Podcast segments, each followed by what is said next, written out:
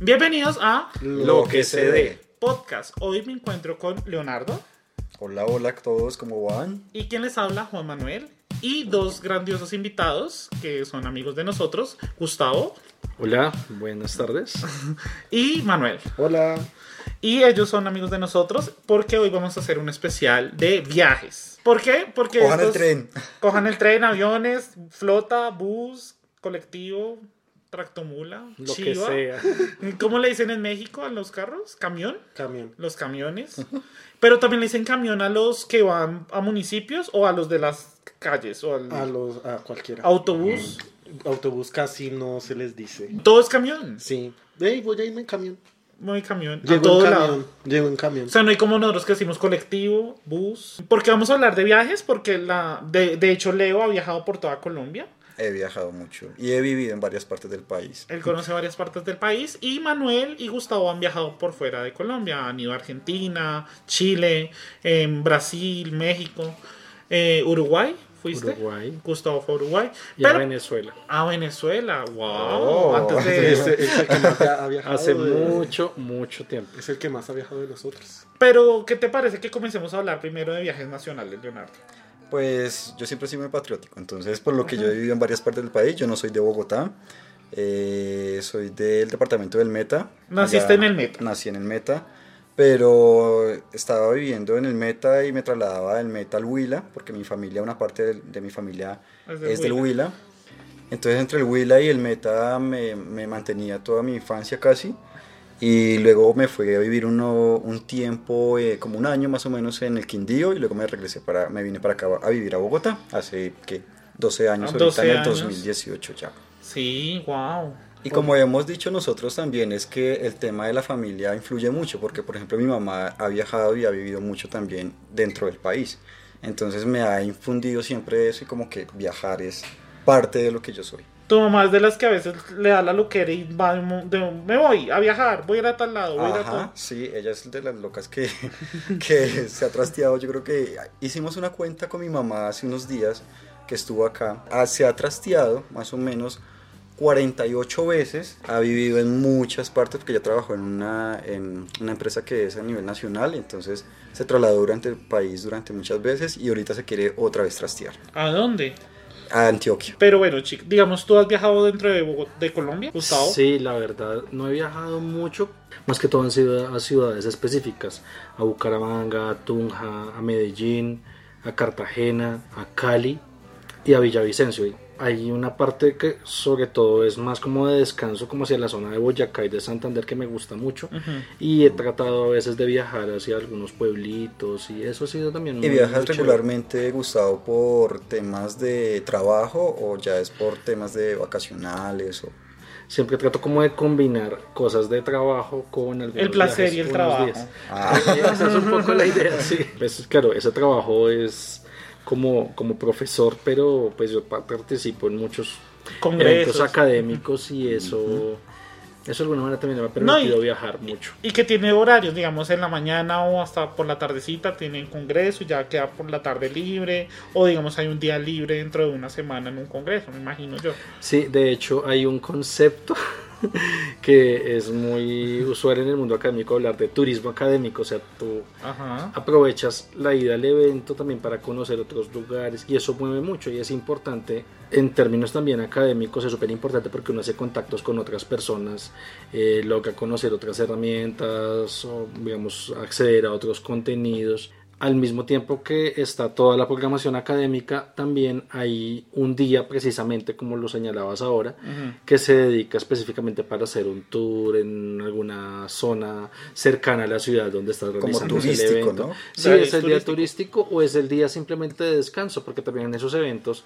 regularmente las jornadas son muy intensas, o sea, empiezan a las 8 de la mañana y a veces terminan a las 10 de la noche y es, es una vaina muy, muy... Aunque uno a veces muy termina muy cansado, ¿no? Eso iba a decir, no, que a veces la gente, el viaje, en vez de descansar, se agota con todo lo que tiene. Que conocer, que caminar, que comprar, que ir, que comer, que ver tal sitio turístico, y llegan en la noche, duermen de mamados, y vuelve al otro día lo mismo, y ya después cuando terminan esos viajes, vuelven a la ciudad, no, pues viajé, pero no descansé, entonces, hay, como formas, hay gente que sí, lo que, lo que se ahorita ha gustado, como que ese plan también de viaje a, un- a pueblitos, digamos Boyacá es como ese estilo de ir a un sitio a descansar en verdad, o sea, un sitio donde te puedas relajar, Villa de Leyva, que a pesar de que hay sitios para caminarlos, también es como el sitio de la cabañita para descansar, la habitación, salir en la noche. Yo he ido a Boyacá y es muy tranquilo, el ambiente es muy tranquilo.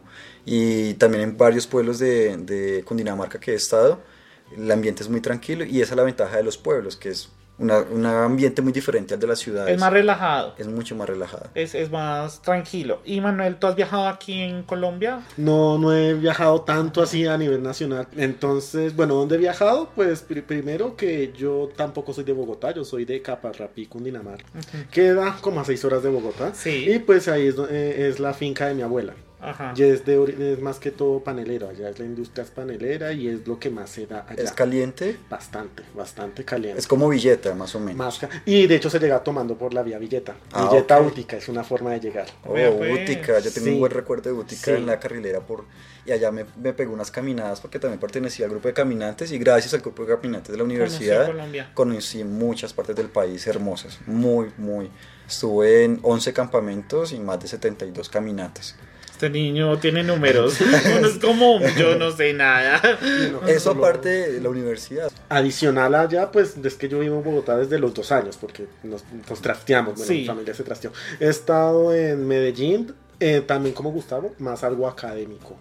Eh, estaba en congresos, pero igual uno, la misma dinámica, uno en la mañana está en el evento, en la tarde se va a conocer en Medellín. Cartagena sí fue netamente turístico. Voy a adelantarme un comentario y Sí. es que después del viaje internacional a México, yo le, le tomé más amor a viajar aquí, conocer más del país. ¿Quieres conocer más ¿Quieres más conocer? Sí, Pero digamos, yo no, yo siempre he ido al mismo pueblo que es donde es mi familia paterna, que es el Guamo Tolima, y conozco mucho el Tolima, lo que es Ibagué, lo que es Honda, lo que es mm, más abajo que es Purificación. la dorada. No, La Dorada es no. Caldas. La Dorada es Caldas, Caldas. Flandes, Flandes, eh, Girardot, bueno, Girardot ya es Cundinamarca, pero eso es ahí, toda esa al zona. lado. Natagaima. Todo eso lo conozco, Mariquita, todas esas zonas las conozco. Y esa zona es caliente. Y eso es caliente, y esa es como mi cuestión de tierra caliente, que es caliente, caliente, no, no como Neiva, que Neiva ya Neiva es otro nivel. Neiva es el infierno, pero, que la boca pero digamos infierno. conozco esa parte Más sur, no he llegado hasta, digamos, yo no conozco Cali, yo no conozco Nariño,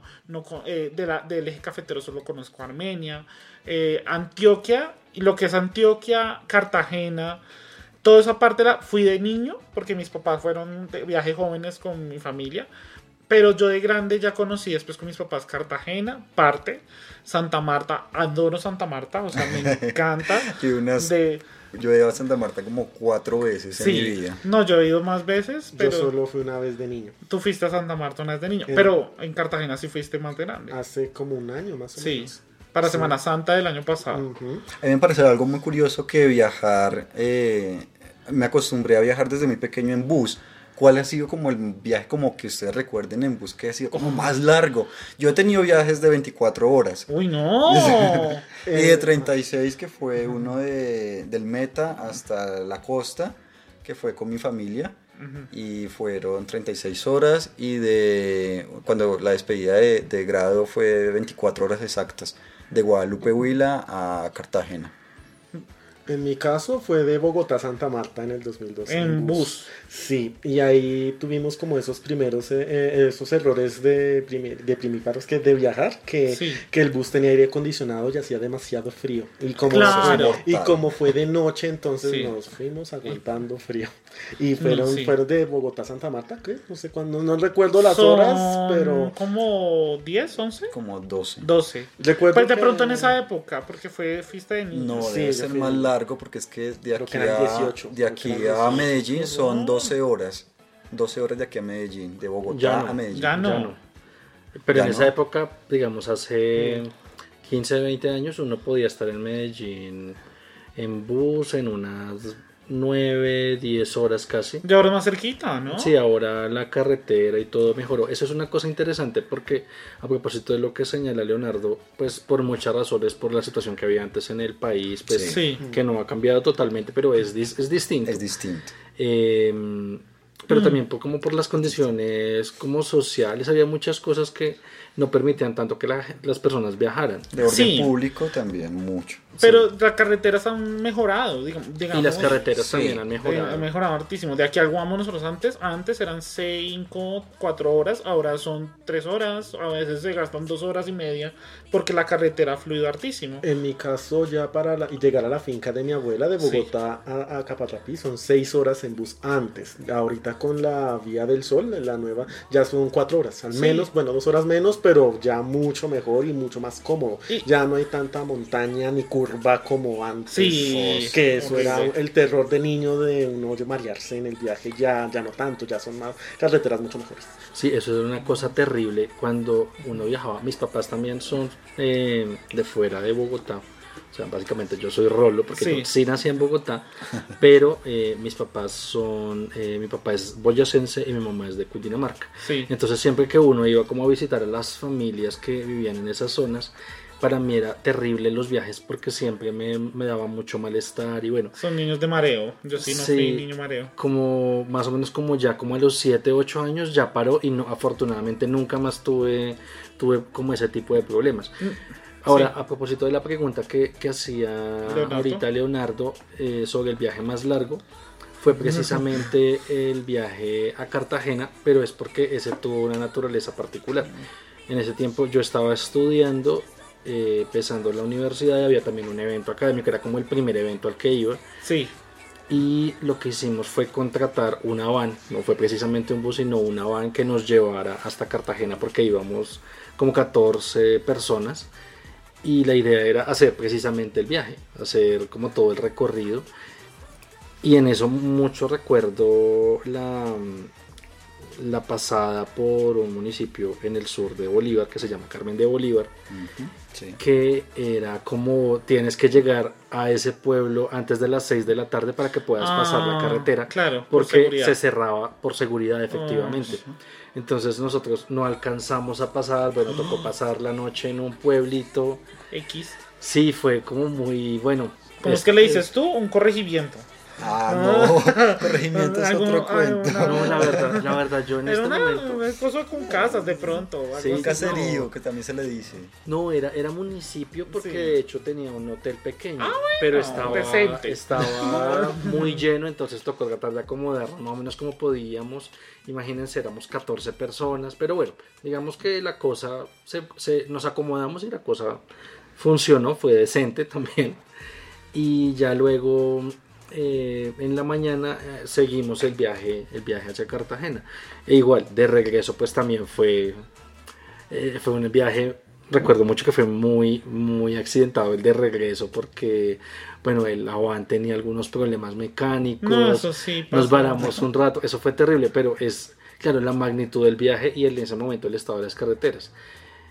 También hay otra cosa que uno empieza a notar ya cuando uno crece un poco más y todo eso, y es que, bueno, es más fácil viajar en avión, o sea, uno, uno pareciera que no hace conciencia de eso. Eso iba a hablar del Pero- cambio. Pero es que realmente que nosotros dentro del país viajemos en avión, Pues es que antes era muy caro, sí, literal. era muy costoso. O sea, antes era muy caro, un millón. Yo me acuerdo en, en esa, en épocas de. Cuando fuimos a San Andrés, porque yo conocí San Andrés ya también de niño, era, pues fue un plan y todo, pero pues fue costoso, porque era que el pasaje, y uno escuchaba por ahí cifras de 2 millones, los pasajes, algo así, pero ahorita es muy barato, o sea, ahorita ya. Muy económico. Ya, sí. eh, mi mamá dice, yo que voy a aguantar un viaje de 8, 10 horas o, o más a Santa Marta si puedo irme en avión Sí, y pago el avión. La, la primera bien. vez que yo viajé a Medellín fue muy parecido a ese primer viaje a Cartagena, porque también fue evento académico e íbamos muchas personas y nos fuimos. Igual contratamos una van y nos Este niño ha fuimos. viajado académicamente, Sí, artista. es Sí. turismo académico, ese es el concepto.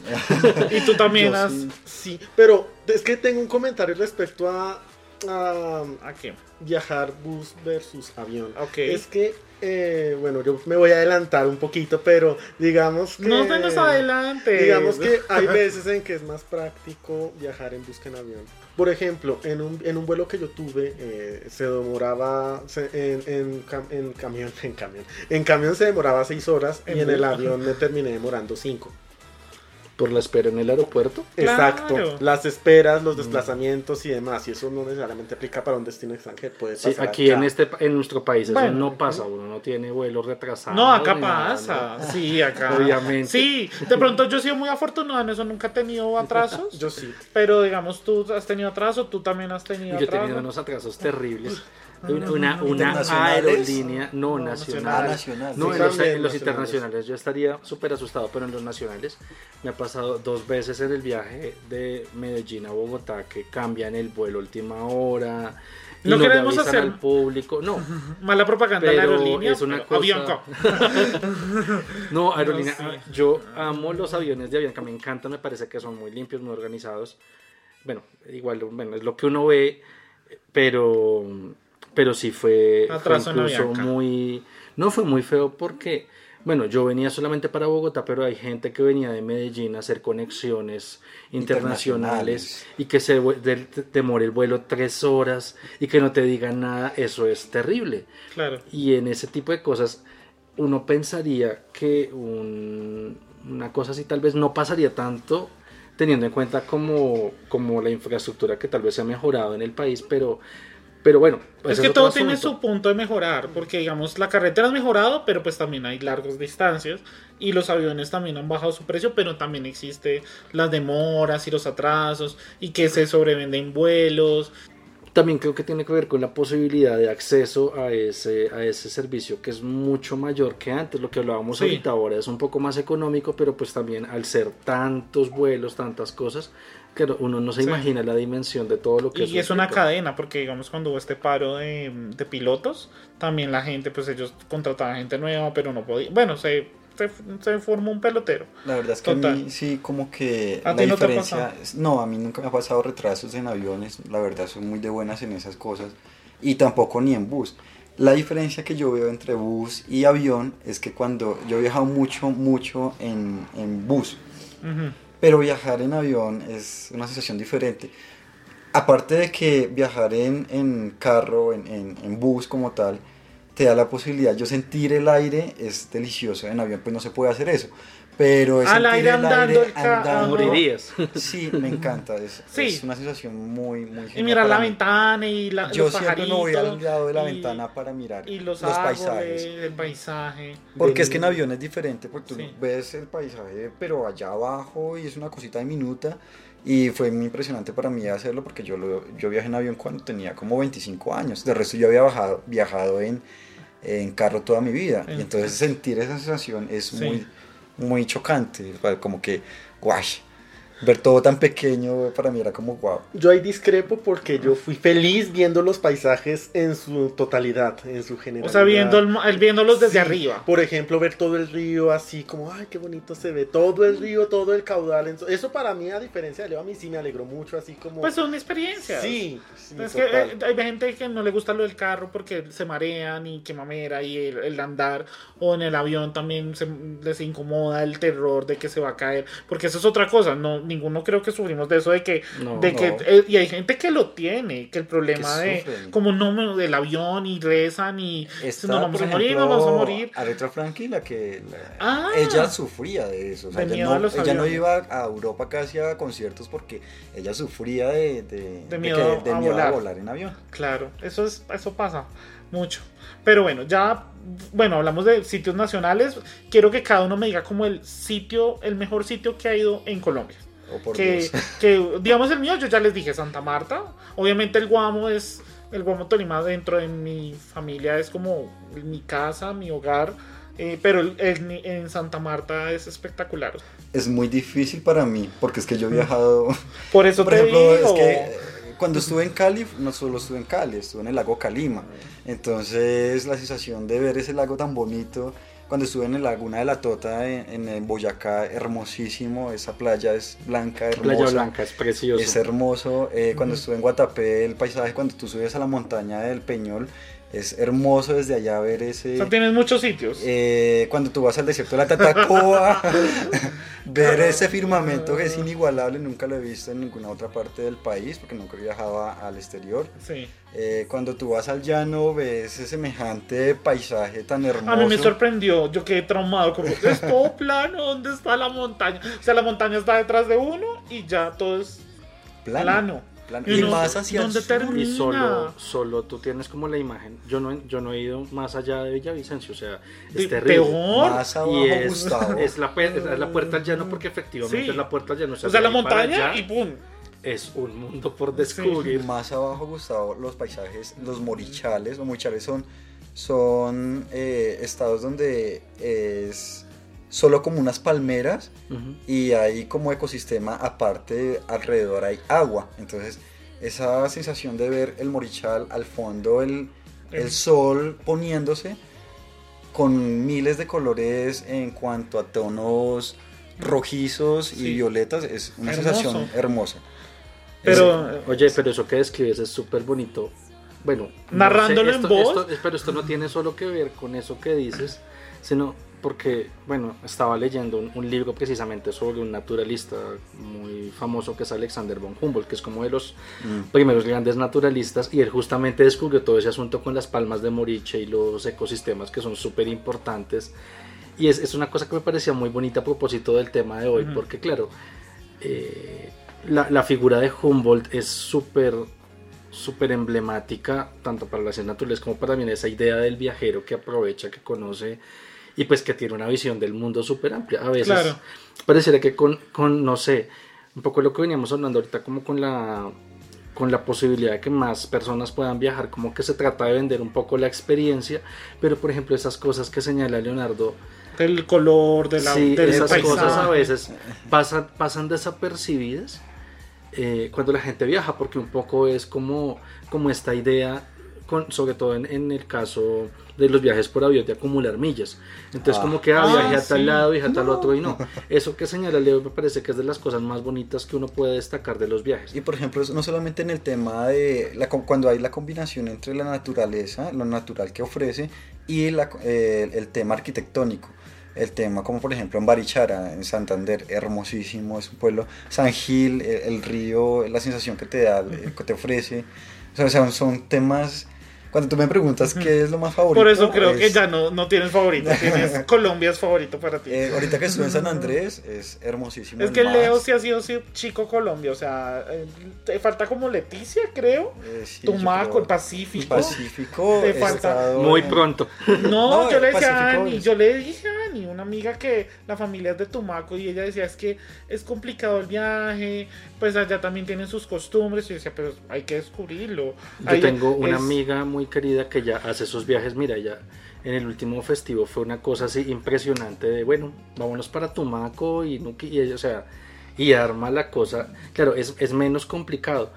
Pero vuelvo, insisto en esto, en esto que Ujú. estaba marcando Leo y es el tema de la experiencia que te permite tener el viaje de contactar con otro ambiente, con otra arquitectura, con otras y la costumbres. comida es Sí, otro tema. eso es que fundamental. la comida en, en cada una de las regiones es completamente diferente y es, es espectacular ver cómo varía, por ejemplo, el tema del tamal. El tamal en, Ay, en el... eh, los O las tamales, arepas. Sí, Uy, las cambian arepas. en cada una de las regiones del país o en, en Colombia. Entonces es saborear cada uno de los... que son de- colombianas, no son venezolanas. Ah, no, hay venezolanos que son todos, no, sí es venezolano. No, las arepas son colombianas, que Yo- después sí. hayan pasado la frontera es otra cosa. No, yo también he conocido. Yo tuve de hecho varios debates a- para defender la arepa como símbolo patrio. ¿Por qué? Eh, Gente venezolana, gente mexicana. Las dos. No, pero, ah, bueno, ellos también Wow. tienen. Bueno, es que en Alime, eh, hablamos de. Eso es otro especial de gastronomía. No, pero no, Mira, mole- uno tal vez sí. molesta un poco por eso, pero pues es que es difícil describir, o sea, pues es la alimentación con base en maíz, es una cosa de las comunidades indígenas en Sí. América hace muchos siglos. Y que es muy Entonces, común pues, en. uno pelea por eso, pero es muy común encontrar Sí. platos con maíz en todo, en todo el continente. No, aquí sí hay que resaltar que, que ahí sí leo, al conocer Colombia eso da una ventaja muy grande en términos de gastronomía, porque es que, y no, hay biodiversidad en general, nosotros tenemos todos los pisos térmicos, la diversidad es muy grande, entonces digamos Cuando, que... eh, eh, cuando estuve, por ejemplo, en, en, en el estrecho del Magdalena, cerca del macizo colombiano, donde nace el río Cauca y nace el río Magdalena como tal, eh, la sensación de ver allá al fondo, porque no estuve allá como tal en macizo, porque pues es una reserva natural y es hermosísimo. Y reserva naturales también, Chingaza, hermoso, es una experiencia muy, Leo tiene una lista muy, larga. muy yo, yo buena. dije especial de viajes, pero mira, Leo es una bombita de información. Especial con. Leo de viajes. De viajes. En Colombia. Colombia. Colombia. Pero no, rico, rico, porque has vivido experiencia. Hemos hablado de Colombia, de viajar en bus, en carretera, como la diferencia con aviones y, y sitios turísticos. Y las diferencias Y las cada diferencias. uno. Digamos que, que cada sitio tiene su particularidad en términos de geografía, de Claro. cultura, alimentación. Digamos que, que hay que aprovechar cada uno de esos sitios porque uno no se esperaría que de estar en la playa uno ya pase, ya pase totalmente a la montañita. Claro. Por ejemplo, digamos que, que no todas, no- no- hay muchos países que no pueden tener como ese tipo de, De, de- de ventajas. venta- Pero bueno, tú que has hablado poquito antes de que empecemos a hablar de México o de otros sitios, en Colombia, de lo que ha sido, ¿qué te ha gustado? O digamos, si no ha sido, ¿qué te gustaría? No, Un pues- sitio específico, no se me alarguen como Leo. Leo es otro cuento porque ya veo. No, pues a ver, lo que sucede es que eso ya depende mucho de, de los gustos de, de cada quien. Pero, Pero tú- por lo tú. menos a mí me gusta mucho la playa, así que yo sí por ahora te diría que Cartagena. Me encantó mucho Cartagena. ¿Fuiste me- a Barú? Sí, yo estuve. Ah, Sí, sí. me encantó Cartagena, me encantó Barú, me encantó estar en, la- en, en Playa Blanca, me encantó estar en Boca Grande. No, eso para mí, la ciudad amurallada, eso para mí fue como de lo más bonito que yo pude hacer en Cartagena. Bien. Pero pues digamos que yo sí quisiera conocer San Gil y el Amazonas. Yo ahorita quisiera irme a Leticia. Leticia, Leticia suena espectacular. Sí, siempre es como uno de los destinos. Punta Gallinas también en otra parte. Mire, se va por todos lados. Es que sí, Tú ya hablaste, Leo. De Leticia yo sí quisiera. De Leticia Sí, yo dale. quisiera estar esta parte donde está la frontera de los tres países, que ahí es como tan característico. Que uno Y que en el Amazonas y Mm, todo que eso. está Perú, Brasil y, Y Colombia. Colombia. Sí. Que ahí se ven las tres esquinas y te puedes estar. Bueno, no serían más, pero digamos que para estar, mirar como no, mira, ya está cada país y como que es tener ese punto de encuentro. Sería interesante esa experiencia. No, y para que ver tienen que convivir eh, ellos como pueblo, convivir en ese espacio, como se comunican los unos, hacen mercado con nosotros, o sea, es como un, para ellos es cotidiano, eh, digamos para uno es como, wow, la frontera, es como, Porque nosotros somos de, pues hemos vivido regularmente más al interior del país, las personas Sí. que viven en zonas de frontera. Eso también es una cosa interesante en general de los viajes y ya lo hemos tratado eh, y es que le abre a uno como esas puertas en, en la vida cotidiana que uno no nota cómo eso afecta exacto. y abre posibilidades. ¿no? Y digamos conocer, ya, ya que hablamos de sitios, geografía, la gente, la gente es otro cuento distinto. Sí. Inmer- inmersi- o sea, uno a veces tiene ese turismo de viaje, como le toca uno hablar con el guía o con la- el, el que le, ven, le da a uno la comida, pero digamos, el conocer gente nueva, de pronto que le cuenten uno como, como su- sus, pueblos, como eso también es, a mí me gusta, de, de hecho, eh, la señora que le va haciendo uno la comida, digamos, me acuerdo mucho cuando fui a Santa Marta en el, en el Tayrona, que una señora tenía su puestico de arepas de, con huevo al, al lado de la playa. No era tan prohibido como ahora, de pronto sí tiene como esa reserva de no hacerlo. Entonces la señora nos decía, no, es que yo monto mi puestico, mis hijos, y nos comentó cómo era su cotidianidad. Como tener que montar su puestico, vender, el transportarse y todo eso. Pues es bueno conocer a la gente dentro de eso y pues es chévere. Muchas veces no queda la oportunidad por el afán de tener que hacer y conocer y ir y viajar, pero pero eso es chévere también dentro de hay gente que hace la- los mochileros, ¿no? Eso ya es otra Oh, categoría, sí, eso es otra categoría. que es el, el, el meterse totalmente y conseguir pensado. baratos. Yo lo he pensado seriamente en irme de mochilero en algún momento. Y un amigo lo hizo, un amigo del colegio. Sí. Todavía tengo contacto con él. Y lo hizo. Se fue, estuvo unos tres meses allá, regresó. Y contó unas experiencias espectaculares. Él estuvo, viajó por toda la parte de... Se fue por Nariño, luego se metió por allá en Ecuador, luego fue a Perú, luego estuvo en Bolivia, y luego llegó creo que a Brasil y se devolvió. Entonces, es otra experiencia.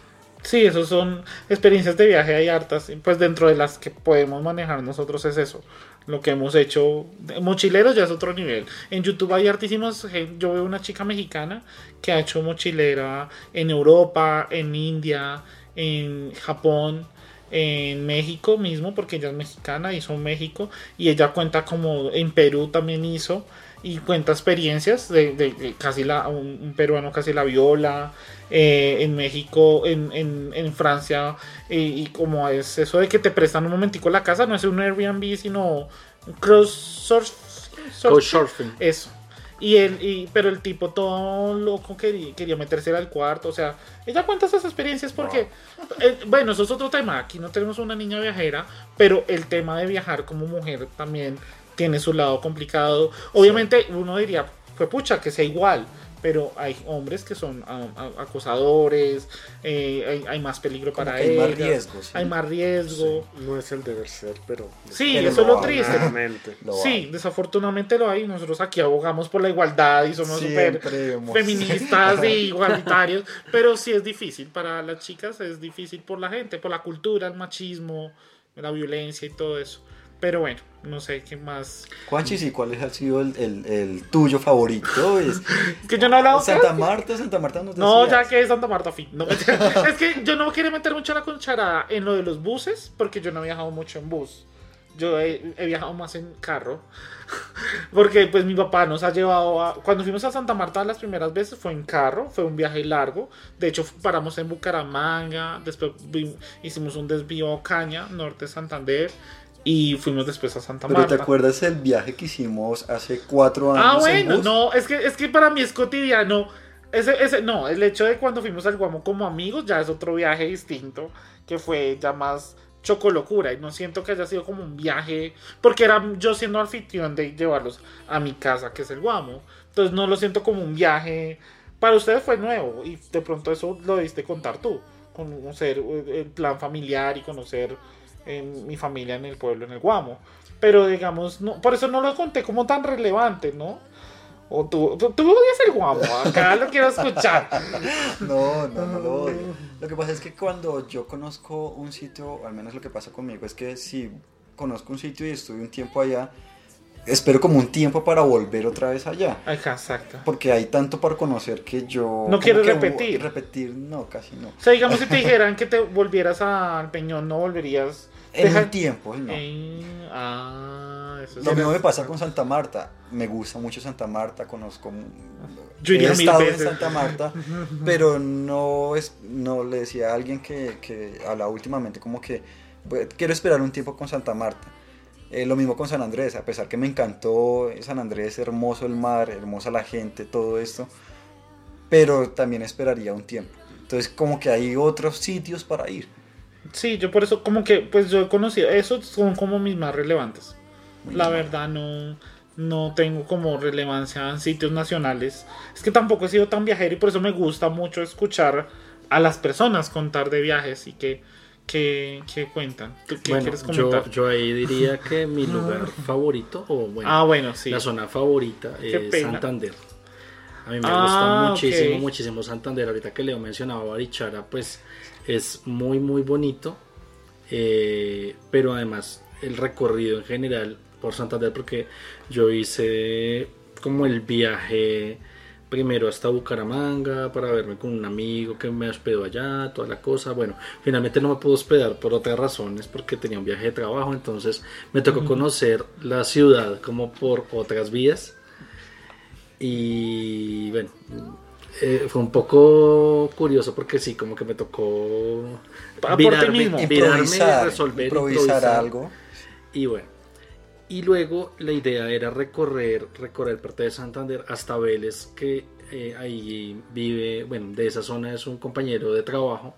Y él me dijo también como, bueno, bien, porque no viaja por toda esta parte y llega a Vélez. Vélez, Vélez, eh, Vélez- Gustavo es famosa porque creo que es por algo de comida. Es famosa por los bocadillos, aunque el tema con los bocadillos es que realmente la, la idea de la receta del bocadillo, que es un dulce de guayaba que se corta en pedacitos para los que de pronto no sepan Los qué es, es- internacionales, como dice Sí, eso, sí, es el pero- caso, sí y yo todo caso. como, ay, no.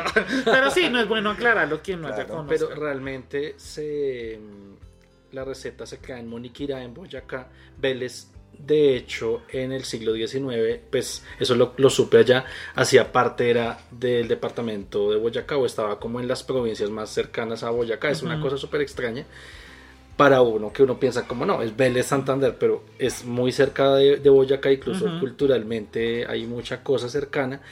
y tienen un, un museo pequeño, esa es una cosa interesante que cuenta la historia del pueblo, como todas las trayectorias de la gente que ha pasado por ahí, todo lo que eso ha, ha significado para esos pueblos.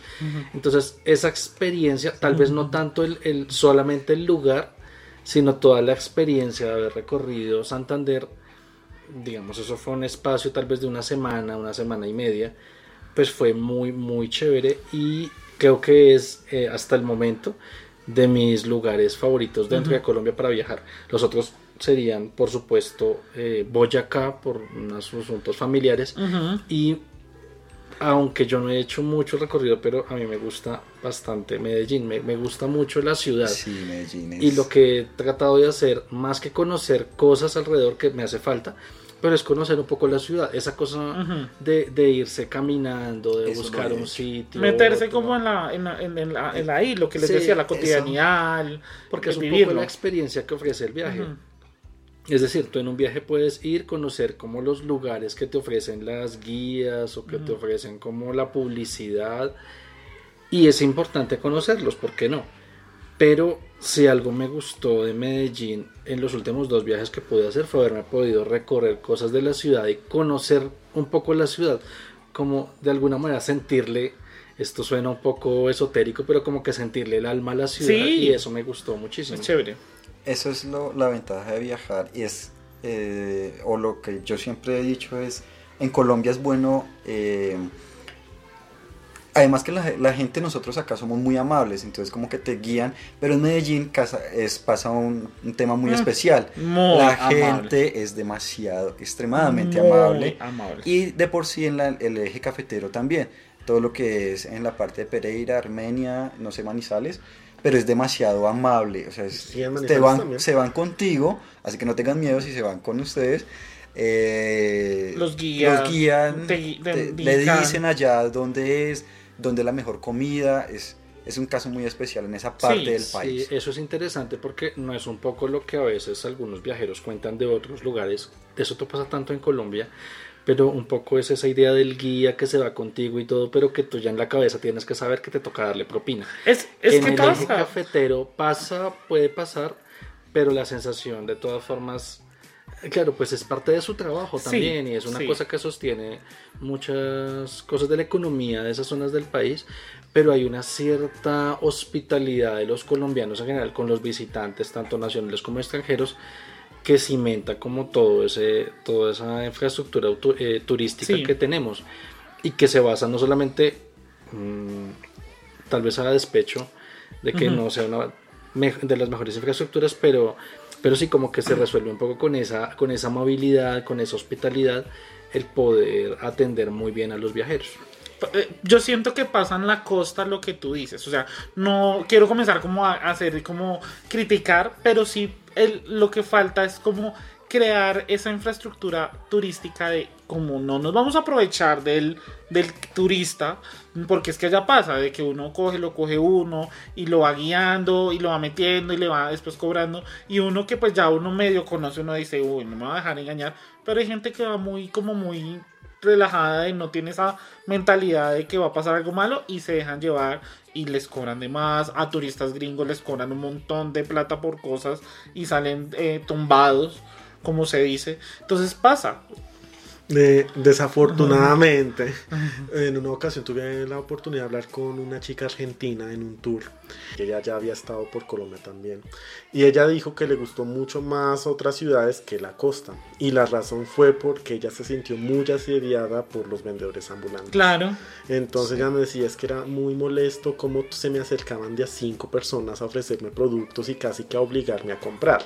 Y, Desafortunadamente. y lo que decimos, obviamente existe la cuestión de que es la economía, el sustento de, de esa gente de poder vender, y pero ya, es, ya está muy poblado, muy mucho vendedor, mucha gente ofreciendo y la gente pues eso aburre al turista porque Eso va en detrimento de esa misma economía Mm. que pretenden sostener. Porque si fuera organizado, hay sitios y playas en varios países del mundo que también pasa eso, no es que sea acá, o sea, pero digamos se organizan como, bueno, tantas personas, vamos a distribuirnos, y eso es parte de la organización de- del municipio, de la playa, de la corporación turística, de que se organice ese tema, porque la, la cuestión o sea, la, la gente piensa que el turismo es que venga y ya y va y se vaya y no, la, la recomendación sería como que la persona recomiende el sitio y así viene más gente y sería una cadena de, de recomendación. Pero acá no existe, porque acá es el que quiera vender y compre y, y, y- y lo estafo o le vendo mal y eso pasa. Pues digamos que pasa más en la costa, lo Sí. que señalábamos ahorita, que no es el caso Sí, pues, siempre.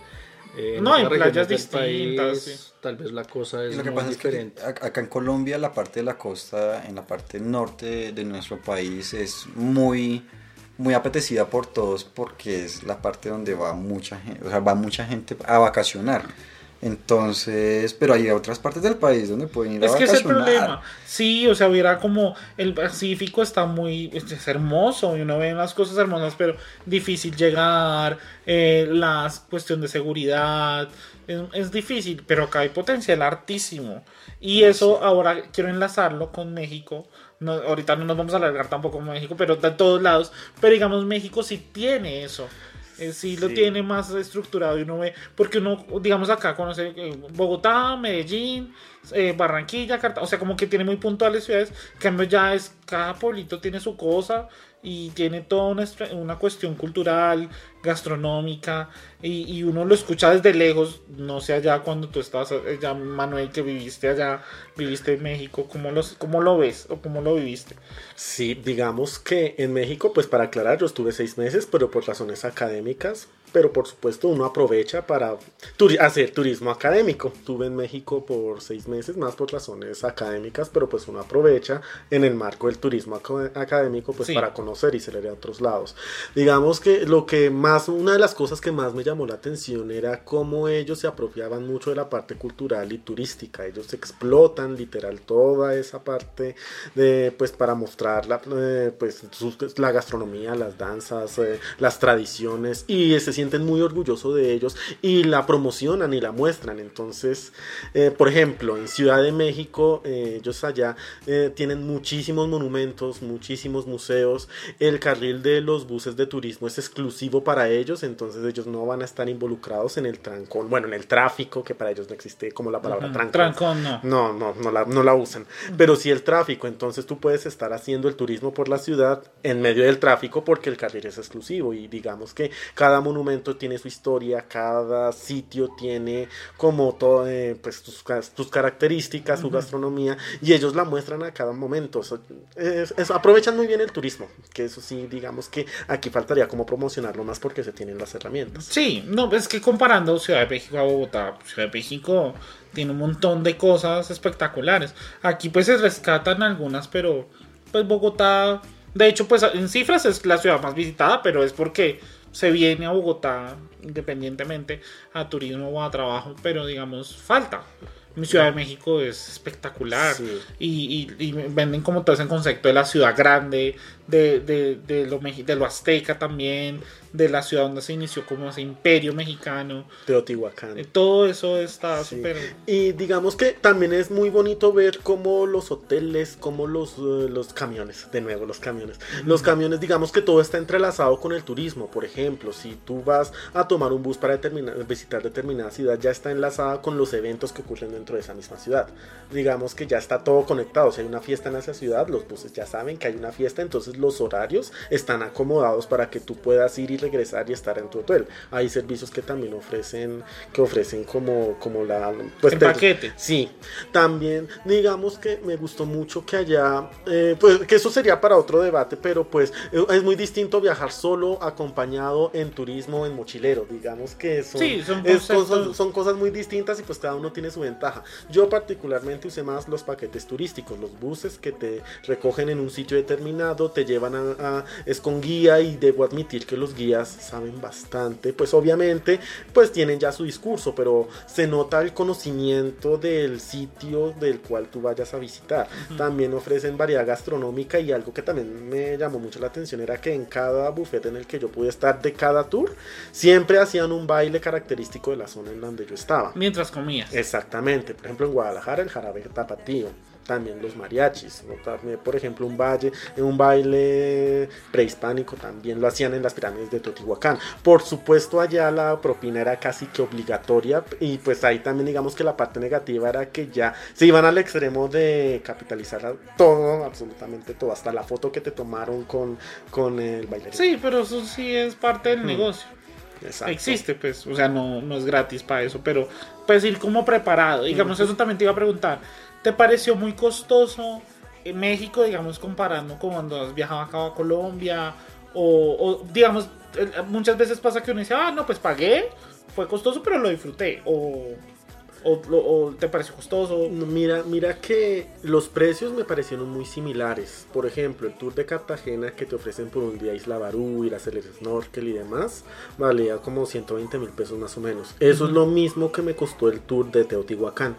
Mm, ¿Qué te Parecido el paquete. Muy con- parecido, que te incluye pues el transporte, te incluye por ejemplo eh, el, almuerzo buffet, te incluye pues la visita propia a las pirámides, la visita guiada por supuesto, pero digamos que me parecieron los precios muy razonables, digamos que en otros tours a los que yo estuve, por Sí. ejemplo otra ciudad que yo visité fue Puebla, que es un sitio mágico de México también hermoso, eh, también incluían almuerzos tipo buffet y así. Digamos que eh, allá todos los paquetes turísticos como que mantienen como el mismo concepto, que es el transporte, la comida, la visita guiada, eh, un espacio libre para tú hacer tus compras particulares y pues el, el el regreso. Pero ese es como el concepto, pero que dependiendo al sitio al que vayas, eh, también como que hay ciertas variaciones. Por ejemplo, en el tour del tequila, pues te ofrecen tequila y te llevan a una tequilera. claro. Pero digamos que el concepto es el mismo y todos eran alrededor de que 700 a 800 pesos mexicanos, ¿Y que es? equivale más o menos a 100, 120 mil pesos colombianos, dependiendo de la tasa representativa, pues, pero digamos... Con Manuel. Pero digamos que los precios son muy parecidos y vale la pena, digamos que son económicos para todo lo que ofrecen. Eso por supuesto también depende de cuál agencia utilices tú para viajar. Sí, no, eso pues en tu experiencia que lo viviste. Y para ti, digamos ya, pregunta cerrando, ¿qué fue, cuál es tu sitio favorito? Allá. ¿De México? Sí. Lo que pasa es que eh, lo mismo que aquí, Otro, cada otro de sitio- Leonardo. Sí, cada sitio. Es que allá en México sí tuve la oportunidad de conocer muchos sitios. Por ejemplo, pues, Cancún, que es, otro, que es otra historia completa. La Huasteca Potosina, que es otra historia. eh, Guadalajara es otra historia. Ciudad de México es otra historia. No fuiste a Monterrey. No, no alcancé a ir a ¿Qué Monterrey. más allá hay? Monterrey, Veracruz. Veracruz. Pero digamos Acapulco. No, Acapulco no fui. Eh, digamos que yo cuando estuve allá, estuve primero en Ciudad de México, después Guadalajara, en Semana Santa estuve en Puerto Vallarta, que esos son playas allá hermosas también, es una ciudad muy muy bonita. Sí. También estuve en la Huasteca Potosina, que es un estado que queda más, eh, un poquito al norte de Guadalajara donde yo estuve. Estuve en el pueblo de Tequila, que se llama así tal cual, la casa de la propia casa del tequila y el mariachi. Estuve en Cancún también.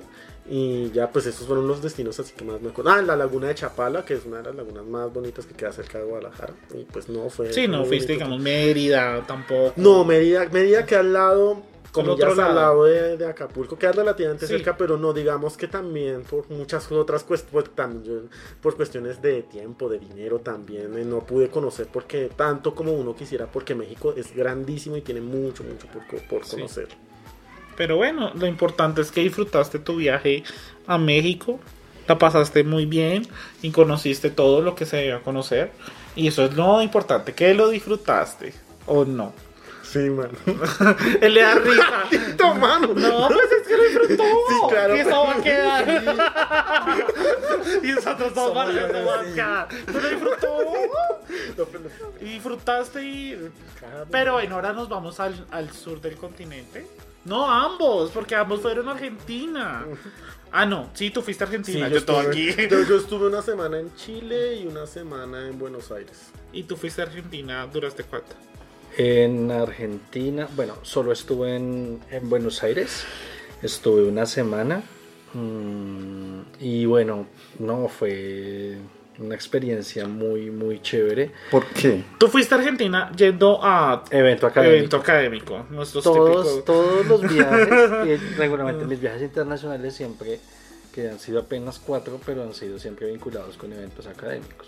Para ir eh, unos días más del evento. tal vez unos 3, 4 días más para poder conocer otras cosas. E igual, como les decía ahorita, siempre en un evento académico hay como una tarde, un día que es para que uno conozca y recorra otras partes de, de las ciudades donde están los eventos. El hielo, perdón. Gus, y, y que, porque dices que es especial eh, el- lo de Argentina, ¿sentiste que el ambiente, la gente, Conexión. el clima, de pronto fuiste en una temporada, pues acá nosotros en Colombia no tenemos estaciones, ese es otro tema que uno también me Sí. gustaría experimentar, pero tú, ¿por qué dices que, es que fue especial allá? Bueno, hay varias cosas de esas que mencionaste. Una, eh, claro, los viajes al sur te implican conocer esas diferencias de las estaciones. Entonces, en Buenos Aires fue la primera vez que estuve en una estación de invierno, que además me correspondió llegar justamente una noche en la que había una onda antártica. Sí. Sí, Frío. y Shosholosa me escucha en algún momento. Entendí, entendí que es una onda antártica. Nosotros Él estamos es aprendiendo. un tuitero eh, que, bueno, tiene una cuenta sobre viajes y un blog Sí. que es el blog de banderas. También hago la... la Mira, recomendaciones. No Sí, íbamos a recomendar la nada. recomendación, pero es, Ay, es sí, podemos muy- recomendar Muy cosas, bueno. sí. Sí, es súper bueno lo que él hace porque además el blog de banderas te da una guía de, por ejemplo, cuáles son los países para los que los colombianos no tenemos que presentar visa. Ah, ok. Es súper se interesante. amplió, ¿no? Sí, claro, se amplió con el, eh, con lo que hay, de- con los acuerdos que hubo en los últimos años Sí, sí. en, en- en el gobierno de Santos De un Santos. poco con la Sí. relación que hay con Europa por el, porque ahora los colombianos tenemos que tener visa para entrar al espacio Schengen, aunque creo que ahora va a haber unos códigos y una cosa ahí de llegada, pero no es como tal la necesidad de un visado que sí teníamos que tener antes. Antes, claro. Y pues con otros países, con Rusia, bueno, Turquía, que aunque no hace parte de la Unión Europea, pues es como parte del espacio. No es exactamente espacio Schengen, pero uno puede cruzar de un lado a otro. Gus, entonces nos contabas que eh, Sí, la sí. oleada de frío que tenías... Es impresionante, no, nunca Ay, había sentido tanto frío, es que era una sensación térmica de menos 3 grados. No, horrible, odio el frío. Qué horror. Yo no, No. soy de clima frío, No. yo no sería capaz, o no, sé, yo si soy sería más capaz. de clima frío, o sea, a pesar de lo difícil que fue, porque es otra cosa, o sea, fue también la primera vez que, por ejemplo, eh, en Buenos Aires, como era en julio, que es el invierno, el invierno Sí, el contrario. austral, el, el amanecer es sobre las 7 y media, 8 de la mañana. Y a- el atardecer es a las 5 y media. Entonces, claro, la- la- el ritmo de, de la ciudad y todo eso pues varía con, con el cambio de la, de la estación. Y fue muy, fue muy, muy chévere. Eh, también pude recorrer muchísimo la ciudad. Buenos Aires es una ciudad para caminarse. Ujú. ¿sí? Me faltó un montón de cosas por recorrer. También porque en el marco de ese evento académico hice algunos buenos amigos y bueno, me encontré con otros amigos allá en ese evento. Entonces como que todo eso pues da cuenta que el viaje fue muy interesante. Allá hay mucho tema en cuanto a, a que al, a- al tema de, de música de pronto eh, Sí. se, se llena como mucho eso, es como muy arraigado lo del tema del tango y eso. Ah, sí. Sí, claro. Lo que pasa es que Buenos Aires finalmente es una metrópoli, tiene una vida cultural muy, muy rica. Entonces, claro, está como toda la tradición asociada al tango, a la murga, que es una expresión más popular, que está muy vinculada para uno como con las barras de los equipos, Ok.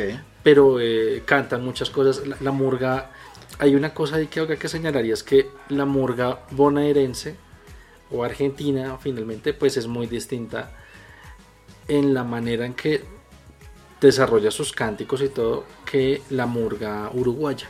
La murga uruguaya es un poco más estilizada, pero es un poco como que ellos toman canciones, canciones que son muy top 40, diría. Sí. uno, y las acomodan con unas nuevas letras, le cambian un poco el ritmo, le introducen otros instrumentos y hacen muchas críticas sociales. No. Lo que pasa es que la, la murga uruguaya es un poco más elaborada en las letras. eh, la murga argentina es un poco como que sale más de lo visceral, y- pero es muy, muy interesante, es súper bonitas, son súper bonitas las presentaciones de esas murgas. Mm, De hecho, en Montevideo, ese no es el tema exactamente de lo que venía hablando, pero en Montevideo hay un festival eh, de murgas que se hace a principios de marzo, que es la otra estación que es en verano. Es mucho mejor estar en verano en Montevideo que en Buenos Aires, porque en Buenos Aires es más caliente. Y otra cosa interesante es que uno puede pasar en buquebús de Buenos Aires a Montevideo. Entonces es más o menos fácil porque es la desembocadura del Río de la Plata. Es lección de geografía básica, sí, pero es Pero cerca. ¿cuánto, ¿cuánto es del recorrido? Más o menos sé que son unas tres horas eh, haciendo, el, haciendo el recorrido. ¿Y tú lo hiciste? No, ese no, no alcancé a hacerlo. Manuel sí creo que Manuel. Yo hice, pero, pero yo hice fue el, también tomé el tour de buquebús de Buenos Aires por la Colonia del Sacramento Ah, a sí. Montevideo. Y fueron tres horas en el buquebús atravesando el Pero Mar de la Plata. ¿y qué es lo que más les impactó de ese viaje como a Argentina? A mí me llamó la atención de que, pues, es- o sea, es que es uno ya, eh, las comparaciones a veces son malas, pero son necesarias. Comparar, hacerlas. no importa. Digamos aquí que, digamos que, digamos que eh, en- eh, uno se da cuenta de las raíces latinas. Uno se da cuenta de las de las de lo- como esas costumbres en- o sea uno en México se da cuenta de, la, de lo latino en Buenos Aires me llamó la atención que yo notaba más un, eh, más una, una cultura europea Claro. ¿Y a ti, Gus? Bueno, yo estoy de acuerdo con Manuel en eso porque efectivamente la arquitectura, la organización de la ciudad es más europeo. Yo tenía una, una amiga que ya me decía, bueno, ella estaba viviendo en ese momento en Europa y ella me decía, pues esto es lo que yo veo Europa, como que lo que todo el tiempo en en Europa, Europa. ¿sí? Ok. Porque de hecho la arquitectura de, de esa zona del continente, por la migración que hubo de muchas personas de, Ujú. de De Europa, Europa, a finales del siglo XIX, principios del siglo XX, hay una comunidad judía muy fuerte allí en Sí. Argentina y particularmente en Buenos Aires. Y eso como que le da una dimensión a la ciudad que sí le hace sentir a uno distinta. Pero uno como que va hacia las afueras de la ciudad a otras zonas de la ciudad que tal vez no son como las más turísticas. Ujú. Por eso es que Buenos Aires es una ciudad para caminarla. Y uno ve, ve una cercanía más con eso que tú señalabas, que es más latino. ¿sí? Y un poco, como dirían decir, lo latino es como lo que salió mal en Occidente. Oh, qué feo. Pero, Pero, es muy interesante. la porque- combinación, sí. pero es claro, es un poco la mixtura de todo lo que representa lo latinoamericano. Y eso de todas formas es una cosa que habita una ciudad como Buenos Aires. Eso me, me gusta porque es en lo que pude conocer, en lo que pude recorrer, es como la mixtura, la mezcla entre eso que es una, un proyecto europeo que incluso trató de instalarse con muchísima fuerza en Buenos Aires para, para toda, digamos, de ahí expandirse a toda la Argentina. Ahí le cuentan un poco esa historia y al mismo tiempo como que sobreviven esos aspectos que incluso tú lo notas en la vestimenta de la gente, en la postura, que son más latinos. Uno, uno como que no... Hay algo, aún de Sí, hay algo que, que uno dice, bueno, esto es Esto no, tampoco, esto, no es, esto no es Europa, pero eh, Sí. sí. tiene algo Europa y algo. Pero digamos, yo de que escucho gente en Argentina, allá sí está marcado lo que nosotros sí tenemos acostumbrado, que es la, la mestitud, ¿no? De que seamos morenos, Ah, negros. negros Pero allá negros son, pero porque son de África. Sí, es que eso es una Ellos cosa son más de, rara. de, de países de África que migran a Argentina porque son los negros de allá son africanos totalmente. Aquí ya es más la combinación, Mestizaje. el mestizaje, que ya viene la, la gente negra que de generación en generación. En cambio ya son los negros que migran a buscar nuevas oportunidades en Argentina. Es que ese tema de la migración es muy fuerte en Sí. esa zona del sur del continente, Exacto. porque eso, de alguna manera, como que toda la idea de los proyectos de nación que se construyeron en Argentina, eh, parte en Brasil, también un poco en Uruguay, pues tenían que ver mucho con esa idea de un pueblo que se eh, progresa, que se vuelve más civilizado, y por eso como que fue también muy importante la migración, es decir, hubo condiciones para que esa migración europea llegara a esas zonas, y uno en el viaje en el recorrido que puede hacer percibe percibe eso, claro, eso, eso pasó hace casi un siglo, pero es una cosa que marcó la identidad como nación y de hecho en Argentina alguna vez leía un artículo que un poco trataba de explicar por qué en Argentina casi no había negros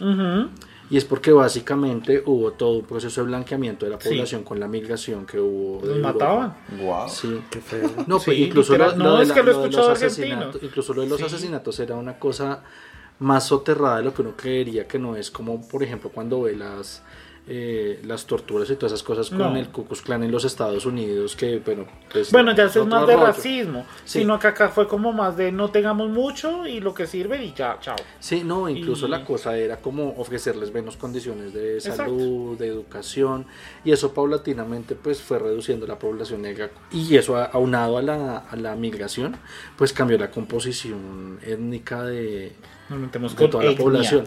Pero es que esas cosas Sí, uno lo son- mira en los y- viajes. Y, o uno sea, se- y eso, eso es, porque digamos ¿Cómo para ellos es, como- es la diferencia es como wow en Colombia así como como normal y es que para nosotros es como súper Pero es que normal. nuestro proyecto de nación fue un proyecto, esa idea de lo mestizo. O sea, es- Ujú. el proyecto la- nuestro es ser mestizos, tirando un poquito blancos, pero ser mestizos. No, Sí. sí, hay que hablar un poco de eso también Sí, a veces. claro. En Argentina la cosa fue más fuerte de blanqueamiento. También en, en Uruguay, Uruguay es más, bueno, Uruguay es un poco... Uruguay yo es más pequeño que Argentina, Sí, sí, es muy, muy pequeño. Ok. Dicen que más o menos como de Montevideo a la frontera con Brasil, tú tienes que viajar seis horas en carro. Es súper Lo que cerca. uno se gasta de aquí a Neiva. Sí, Bueno, otra cosa que uno nota en los viajes al sur del continente es que en los mapas uno ve las distancias más cortas.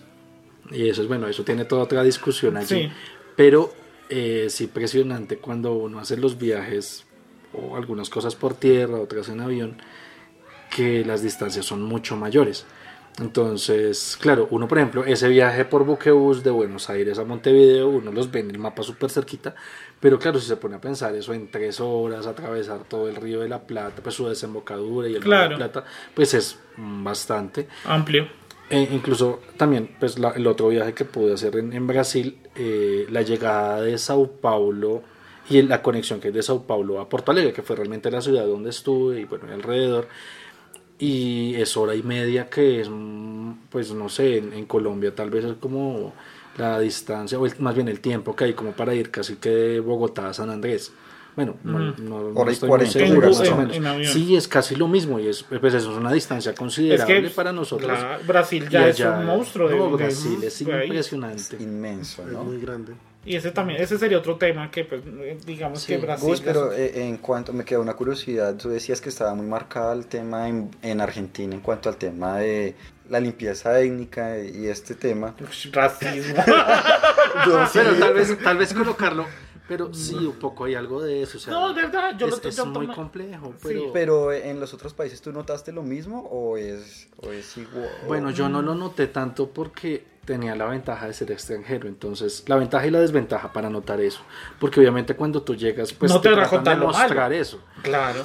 pero uno en los recorridos que puede hacer por la ciudad, uno se da cuenta, digamos, Sí. eso, eso, eso en, en Buenos Aires me di cuenta por el recorrido que podía hacer en el metro, No, y yo lo vez en puse, los buses. yo lo puse como tema porque lo escuché y por eso le, le quería un- como que viera uno preguntarle a Gustavo cómo era esa diferencia, porque digamos uno acaba el mestizaje y la gente bien, Sí. pero digamos allá sí son muy blancos y muy europeos y se nota ya el digamos el, ne- el negro que es africano y las personas que son de digamos también otro tema que eso sí yo no sé obviamente no lo vieron porque no viajaste hace poco pero ya ahora los venezolanos también hay muchos venezolanos Sí. y es otra migración totalmente distinta y, y, y, y, pues se nota cuando uno de pronto va de viaje y uno ve la cara linda del, del lugar, ¿no? Y le venden esa cuestión bonita y todo, pero ya uno de pronto metiéndose más en el sitio uno dice, ah, existe esto y, y no se ve. Pues yo creo que me gusta mucho tratar de, de- y eso también puede ser riesgoso cuando uno viaja, pero me gusta mucho tratar de, de caminar y de recorrer la ciudad y todo eso, y eso intenté hacerlo pues en estos tres viajes al sur de, Del continente. del continente, o sea, bueno, en Brasil me contaba una, una amiga que nos hospedó que si hay una suerte de movimientos medio neonazis Mm. que tratan como de emular un poco lo que se hace con esos movimientos en Europa, porque en el sur de Brasil, particularmente en el estado de Río Grande do Sul, hay mucha migración alemana, italiana. Oh. Y hay una cosa que es también ahí como, como clave y es que bueno, eso marcó una diferencia de ese estado con el resto de Brasil. Sí, Sí, porque es más diverso más arriba, más y además que está la parte amazónica, la parte indígena, entonces es muy diverso Sí. hacia arriba. Sí, es muy, es muy diferente. Ellos mismos dicen incluso que en, la, en el dialecto, alguien del sur le cuesta mucho entender a alguien del nordeste Wow. porque la variación del dialecto, y eso que es el mismo portugués en, en, digamos, en el gran dialecto brasileño, Sí, porque eso pues tiene más variaciones con los otros países, Mozambique, Angola, eh, Portugal, en fin. Pero les cuesta, les cuesta entender, porque culturalmente es otro mundo, es muy grande. Y, sin embargo, uno sí como que nota esa cosa, esa cosa medio, medio de esa diferenciación pareciera ser un poco más evidente en Brasil. Argentina, bueno, Buenos Aires, no podría hablar de toda Argentina, pero Buenos Aires y Montevideo, en lo que me permitieron percibir como que son sociedades de formas mucho más abiertas, aunque históricamente se reconoce como ese proceso de blanqueamiento que aquí en Colombia, aquí en Colombia también se intentó, pero pues no se consiguió porque nosotros estamos en una zona sin estaciones, por eso no hubo migración europea a Colombia. No se no del mismo tipo. No se acostumbra. Sí, Está no del muy mismo raro, tipo. ¿no? Al tema tropical. Pero digamos, Nosotros- digamos, hablando también de esa migración europea, en Boyacá sí hubo también una Sí, cuestión hubo unos de- intentos de migración de- en Boyacá y en Santander. Porque el clima es igual, entonces tenían esa cuestión fría y se acostumbraban a, y a, a vivir en esos climas. Sí, Eso, es- eso es todo un es- cuentazo eso es- eso es para otro especial, podcast. étnico, eh, migración. O sea, aquí que nos metemos porque se va dando la charla así, pero sí, sí se nota mucho. Obviamente Argentina es una ciudad muy europea y tiene... Buenos y Aires. ellos, bueno, a Buenos Aires tienen esa cuestión muy europea, sí, europea. Buenos Aires tiene esa cuestión muy europea y, y muy y ellos se enorgullecen. Hay, hay un, podcast que escucho, hacen eh, leen estados de, de Tinder, iba a decir Grinder, pero no, Tinder, que la- las personas, los hombres ponen, eh, soy descendiente italiano orgulloso italiano. Entonces es como, bueno, esta cuestión de ya como si tienes dos generaciones anteriores que fue italiano, pues ya estás acá, ya eres de acá.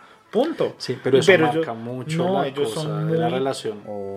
Porque también es que marca nosotros culturalmente eso. eso. Porque nosotros no tuvimos esa ¿Y migración. por qué odiamos nuestros colonizadores? Pues obviamente España ahorita es España, pero digamos esa cuestión de yo soy español y ay no, o sea, yo soy de acá y ya nos mezclamos mucho, o sea, Estamos muy mezclados. Bueno, de hecho yo averigüé mi- mis raíces, yo soy más de Portugal. Tengo Wow. raíces de Portugal. pero por ¿cómo ejemplo. las averiguaste? ¿Con esta Con- prueba de ADN? No, o? con el, con el origen de los apellidos. Ah. fue una familia Machado de Portugal la que se emigró acá y la que dio la descendencia. Ah, O sea, tu pues, apellido tiene más ascendencia portuguesa. No, mis dos Sí. apellidos sí son españoles. Españoles. Sí. eh, No, yo no he hecho esa averiguación. Míos bueno. sí son españoles. Pues esas son las cosas que también uno logra conocer y logra afrontar en un viaje y hay que darse también la oportunidad de conocer eso de los países. Porque creo que eso hace la experiencia mucho más enriquecedora. Sí. No, sí, la- la- conocer el sitio. ¿Y tú qué quieres contarnos, Manuel? No, pues un poco del tema de mestizaje me llamó la atención de que en México, pues fue donde yo más tiempo he estado. Eh, allá para ellos la raza negra es, es como algo, wow, por Dios, una persona de raza negra. Es, no, es algo novedoso, digamos que allá el mestizaje no fue, no se dio tanto. Allá personas propias de, de Guadalajara me explicaron que no se dio tanto ese proceso, aunque pareciera lo contrario. Uno, estaría, uno pensaría que allá vería más personas como de tez morenita o algo de, ese estilo. Pero no, por ejemplo, por ejemplo, hay una zona, ellos me hablaron, no estuve, pero me hablaron de una zona que llamaban Los Altos de Jalisco, y ahí tú vas a encontrar solamente personas más parecidas como de, de tez blanca, muy altas, eh, con rasgos más europeos. Pero por ejemplo, si migras a otra parte, Yucatán, ahí tú ves todas las personas de descendencia maya, por ejemplo. Y entonces di- digamos que allá el mestizaje no se dio tanto como aquí, pero sí también ves muchas variedades étnicas de las personas. Y pues claro. fue muy bonita esa experiencia de ver como el alto blanco tapatío hasta el, el guía turístico que era descendiente maya y hablaba la lengua con propiedad. Pero- Fue muy bonito ver cómo al llegar a, a- a una de las pirámides allá eh, las personas nos daban la bienvenida con su lengua y fue, fue muy bonita, fue muy bonita esa experiencia. Sí, fue más indígena, ¿no? Porque hubo más la cuestión de esos imperios aztecas y mayas que estaban. Sí. Y fue como esa cuestión más, más indígena y que también políticamente ha tenido su cuestión de problemas porque ya existe el gobierno que solo es la gente de las ciudades y los mayas los segregan mucho y, y pues se nota pues allá en eso. Pasa igual acá, es que todo eso también confluye Sí. mucho políticamente en, en problemas y, y no mostrar una identidad de un país. Qué triste. Bueno, ya que terminamos Brasil, que fue Gustavo, y fue eh, Argentina, y hablamos un poco de, la, de, de esta mezcla que no se dio tanto, ahora Manuel nos va a contar de Chile, que fue también un... un- tuviste una semanita en Chile. ¿Conociste algo que te gustó? ¿Qué te pareció? Bueno, en este caso en Chile, eh, a diferencia de México, fue un viaje de turismo. Este sí fue netamente de turismo, no fue, no fue a estudiar y fue solamente una semana. Ah, yo estuve en Santiago de Chile, eh, llama la atención de que allá hablan extremadamente rápido. La verdad era, costaba un poco entendernos, la verdad. Sí, hablan muy diferente a nosotros que Sí. pronto hablamos, bueno, nuestro cantadito, porque dicen que tenemos un cantadito. No, ya después de estando en otros países uno se da cuenta de que en Bogotá sí hay un acento. En, en los rolos tenemos acento. Yo Que- nunca lo he sentido. ¿Por qué no lo has ¿Por qué? comparado? Porque Lo comparo con el resto del país. Pero, co- pero por ejemplo, cuando tú estás ya afuera, tú, tú ya te das cuenta, uno, uno, por- los colombianos sí se, uno se, eh, yo me di cuenta que no- en muchos países se encuentras colombianos, los colombianos viajamos mucho y tú te encuentras y tú los ves allá y tú los identificas. ¿Y ustedes también lo encontraron? Sí. Sí, a Gus también encontró muchos colombianos allá. Pues sí, en Argentina de hecho hay muchos colombianos que están estudiando, que se fueron a trabajar. De, de hecho, cuando fui a. Argentina, sí, de hecho cuando fui a Argentina, además de las personas con las que me encontrar en el evento académico al que iba, también había varios conocidos, varios, bueno, viejos amigos que viven en Argentina. Ujú. Y ellos también me dieron como algunas indicaciones. No, no todos viven en Buenos Aires, hay algunos que viven en Mendoza, otros que viven en Rosario y otros propiamente en Buenos Aires, pero en las afueras. Y me daban algunas indicaciones y pistas como de, bueno, podrías visitar esto, ten en cuenta como estas otras cosas. Pero Estamos en los- todo lado, mejor dicho. Sí, Sí. Y, y entonces en, en Santiago En Santiago de Chile también habían colombianos. Habían unos muy obvios, la típica camiseta tricolor de la selección. Ahí sí era nada que hacer. Sí, unos, pero, pero a lo que voy era que por el, por el acento, por el hablado. Uno Sí. piensa, uno, uno piensa que, que los rolos no tenemos acento. Ah. Y sí, sí tenemos acento. Y uno estando fuera del país uno lo puede evidenciar más. Bueno, ya aterrizándolo en, en Santiago de Chile, y yo estuve, yo estuve más en la parte de, pues, del centro de la ciudad, la Casa de la Moneda, lo, lo que era el Cerro de Santa Lucía. Y, y pues de, ya de, afue- de las afueras estuve en Valparaíso, que es hermoso, digamos que era muy colonial. Eh, me llamó mucho la atención de que me, eh, me siento muy atraído hacia ciudades que sean muy coloniales, muy tradicionales, o como en México les suelen llamar pueblos mágicos, así les dicen. Oh. Y sí, sí, que donde se note mucho como la esencia de la ciudad, del pueblo, del ambiente, lo que decía Gustavo era muy cierto, de, de caminar sobre la ciudad, eh, vivir la ciudad era muy, muy bonito y Valparaíso fue tal, tal cual como esa parte como muy, muy bonita, tradicional. Y en Viña del Mar, conociendo pues el mar, las playas de Viña del Mar, aunque eso sí fue un momento un tanto, dadas las limitaciones de tiempo, pues no pudimos estar mucho tiempo en Viña del Mar, pero pues definitivamente era hermoso. Ujú. Y te- pero pues después también uno se da cuenta de que si uno está en determinado sitio, voy a poner ejemplo específico la playa, uno decía, ay, la playa de Viña del Mar es hermosa, pero uno va y ve la de Cartagena o San Andrés, y son exactamente iguales, no, no hay mucho como que pues. Oye, pero yo tenía una percepción distinta porque, claro, ese es el Pacífico Sur y se supone que son como playas y el mar en general es más frío. El nuestro, el Caribe, es mucho más cálido y de, de hecho, ahorita que mencionaban que porque tanta gente venía a Cartagena, Santa Marta, es porque las playas del Caribe son más cálidas que las del sur o del norte del continente. y siempre están como en la misma temperatura, Sí, ¿no? ¿En Sí, Puerto sí. Vallarta en dónde queda? ¿En el Pacífico? ¿En el, en Está en el Pacífico, está en el Sí, Pacífico. Ah, sí, pero, pero por ejemplo, en o sea, por temperaturas, la playa más fría, la que me pareció Viña del Mar, fue la más fría. Ahí sí, totalmente de acuerdo. Eh, la- la- eh, si pongo otro lugar en pla- en- de, del agua fría, uy, la de, la de Cancún, la Isla Mujeres también, la playa del norte. La, me pareció fría. Cancún es Caribe. Sí. Es que yo, eh, perdón, que no pero, ubiqué pero, Car- pero Cartagena, Cartagena sí me parecieron más cálidas, pero sí, de acuerdo con Gus, que la playa más fría, la cual yo he estado, Viña del Mar. ahí En Villa agua- del Mar no te sí. metiste, solo los piecitos. Sí, pero igual fría, el agua estaba muy fría. Por eso solo los piecitos. Pero no fuiste, ¿fuiste en qué temporada? ¿Qué mes fue? Yo me acuerdo, eh, ¿cuándo fue? Del 11. Yo fui en enero, febrero, ya no recuerdo. Eso que Ah, fuiste en verano. verano. Sí, Verano. ah, sí, digamos que hay algo que también quiero resaltar ahora. Eh, el cambio de estaciones es, eh, o pues los cambios de horario. Eh, yo recuerdo que tanto en Chile como en Buenos Aires los días duraban más. Era algo muy Ah, curioso. Como, como- en verano, Sí, ¿cierto? y en México también fue la misma historia. Ya en México en el horario de verano, ahí es cuando se adelantan una hora y quedamos igual a Colombia. Allá anochecía tipo 8, 8 y media de la tarde. Sí, eso, Eso es súper como- interesante cuando uno está en esas estaciones de verano, porque en el verano lo más chévere es de hecho la noche. Porque camina, disfruta más el Sí, día te y ya la te ciudad, metes más el en la noche. fresco. Acá no, acá a las 6 de la tarde ya está No, oscuro. aquí estamos. Ya a las 7 ya hace, hace un frío tremendo. Pero amigo. para la gente que vive en esos lugares, venir acá es como, wow, está oscureciendo a las 6 de la tarde. Eso es como Es que extraño. es raro, ¿no? sí, claro, cada quien lo ve desde su perspe- perspectiva de, de- Sí, pero incluso la vida nocturna en esas ciudades es muy diferente Sí. a la nuestra, porque nosotros aquí, digamos, uno sale, si uno sale de rumba, uno regularmente está como a las 9, 10 de la noche entrando Exacto. y termina rumba a las 3 de la mañana, bueno, por otras razones. En Argentina, en, es- Brasil, en Uruguay, yo vi eso, yo creo que en México también puede ser así, que la, La rumba y la fiesta empieza a la casi a medianoche, a las una de la mañana. Sí, eh, Sí, a esa hora tú ves la gente haciendo Yo- las filas para entrar a los sitios. Sí. y yo, la rumba yo, va yo, hasta la tengo, yo tengo dos, allá. Yo tengo dos anécdotas en particular.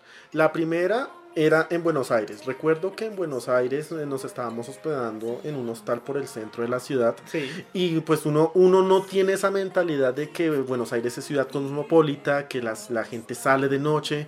Y pues digamos que uno desafortunadamente yo iba con el miedo de nos van a robar, qué miedo, ya es tarde, acabamos de llegar, era tarde.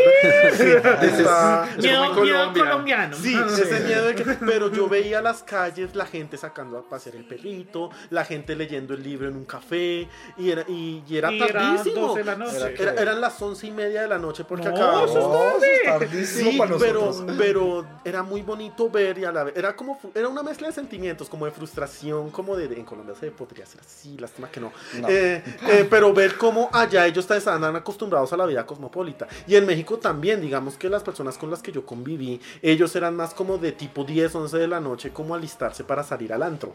Yo no, como no, ya es ahora estoy en el antro. Exactamente. A las 9 de la Ya noche, sé, nueve y exactamente. También- la fila eh, otra, otra, otro aspecto por lo, del- lo de los cambios de horarios que me llamó la atención es que, por ejemplo, en Argentina ellos desayunan muy poquito y comen demasiado pesado ya en horas de la, es noche. impresionante. Ah, La cena. Mientras que en México comen eh, pesado todo el día. Digamos que allá. sí, digamos que allá. Es, es bonita esa comparación. eh. En Buenos Aires tú desayunas un cafecito y un pancito y se acabó. Mientras que la cena es si es el plato fuerte, tu corte de carne. Mientras que en México desayuno, almuerzo, once, medias once, com- allá comen demasiadas Nosotros veces. comemos también harto, pero creo que comemos más en el almuerzo aquí en Colombia. Sí, en el almuerzo. El en la- Pero, pero, pero allá en México ellos comían, ellos su- su- los tacos, el chile, en otras de la noche también. De hecho, las taquerías más famosas estaban abiertas en la madrugada. Deli. No, y tacos, me encantan. Quiero tacos.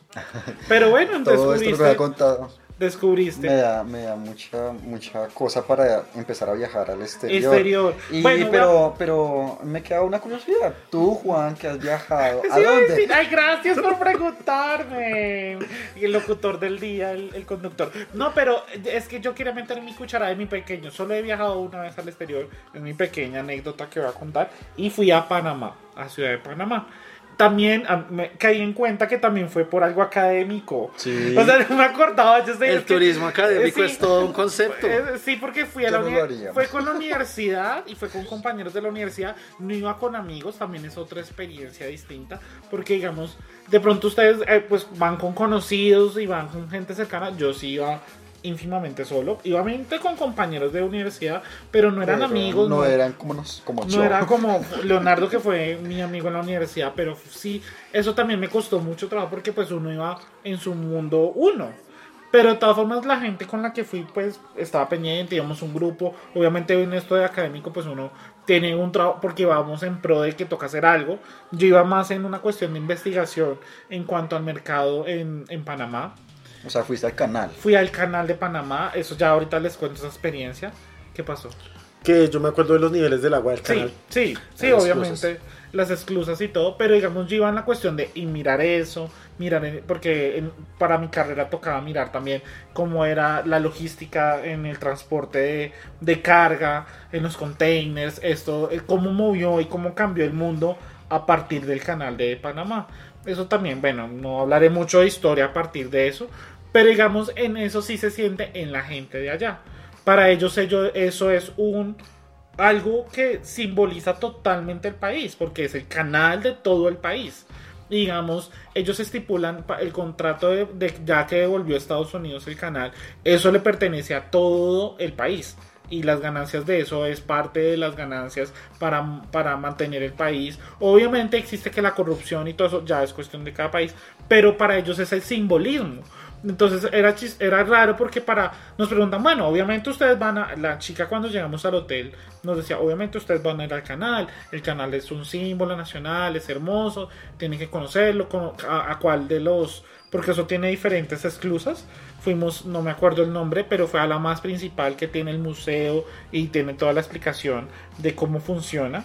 Eh, es que y es que se unen dos, dos, dos océanos, ¿no? Une dos océanos y están en una diferente altura, entonces por eso... Sí, ya, ya, les explico. Es, que, la construcción del canal de Panamá fue dramática, o sea, toda la historia. Por la selva del Darién también, que esa parte es, complicada. Pues de hecho, porque la idea era incluso, después de la construcción del canal del Panamá, hacer, o bueno, habían pensado en hacerlo por Nicaragua, pero no lo hicieron por la actividad volcánica. Y lo intentaron pensar por la selva del Darién en Colombia, pero pues era como más difícil y por eso Panamá era como el lugar privilegiado. Y con todo eso las historias que sobre eso son pero Panamá perteneció a Colombia y en ese tiempo no no no. la cuestión es que, es que fue, una compra fue una fue una como una ¿Un acuerdo. No Estados Unidos tenía intereses porque sabía que era el punto más estrecho en todo el Pacífico en todo el en Centroamérica y entonces comenzó a incentivar a la gente de Panamá a que tuviera esa independencia de Colombia porque de todas formas eh, geológicamente y, toda la geografía no conectaba al país como, como nosotros a esa región, porque la selva es el tapón del Darién y esa selva es densa. Entonces no había conexión total, o sea, de pronto habían viajes desde, desde Cartagena hasta el Colón, que es la parte del Atlántico de Panamá, pero no había una conexión directa, entonces existía como región, pero muy, muy tejada. Entonces Panamá se independizó de Colombia y ya después Estados Unidos comenzó la construcción del, del, canal, porque de hecho es exactamente esa parte la más estrecha. O sea, es, es, es, es, gracioso porque, digamos, uno Colombia la ve como el norte está el Atlántico, ¿no? El Caribe. Y al lado, el, el, occidente del país está el Pacífico. En cambio, ellos lo ven distinto. Para ellos el norte es el Caribe. Y el sur es el Pacífico. ¿Por qué? Porque es una así, ellos, el, la geografía de ese país es, es de norte a sur. Les estoy Está como localizado, como más ah, horizontal. Nosotros estamos más Y es rarísimo porque para ellos es eso. El norte es el Caribe, el sur es el Pacífico. De hecho, el sur es la parte del Pacífico que es donde están las playas, los hoteles y la ciudad de Panamá está en el Pacífico, en el sur. Y en el mm. norte está Colón, que es la parte del otro extremo cuando se conecta el canal en la parte del Caribe y es donde está la zona franca, la zona libre de Colón, donde, donde se comercializa todas las cosas que llegan y donde se hace todo ese comercio. Y eso es lo, eso es lo interesante allá. Eso, yo siento que es un país de comercio. Ellos viven del comercio, de, de toda esa conexión donde pasan los barcos. En la época que yo fui como antes del 2002, 2003, 2013, perdón, 2012, 2013 no recuerdo bien el año, estaban antes de la ampliación del canal y estaban construyendo todo eso. Entonces eso es ver esa, esa cuestión de cómo un país se mueve en pro de eso, del negocio de, la logística de los barcos y que uno ve, digamos, cuando llega a la ciudad de, Panamá, ve los barcos a lo lejos en el mar. Y es que están esperando su turno para poder pasar por el canal.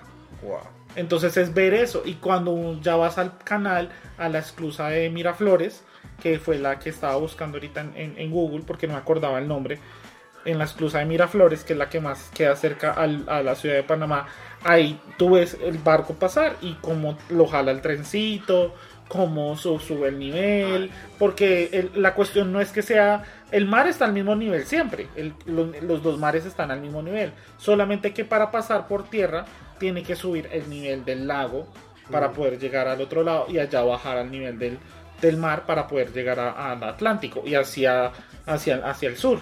Entonces, eso le explican a uno los niveles, como son tres esclusas que se tienen que recorrer.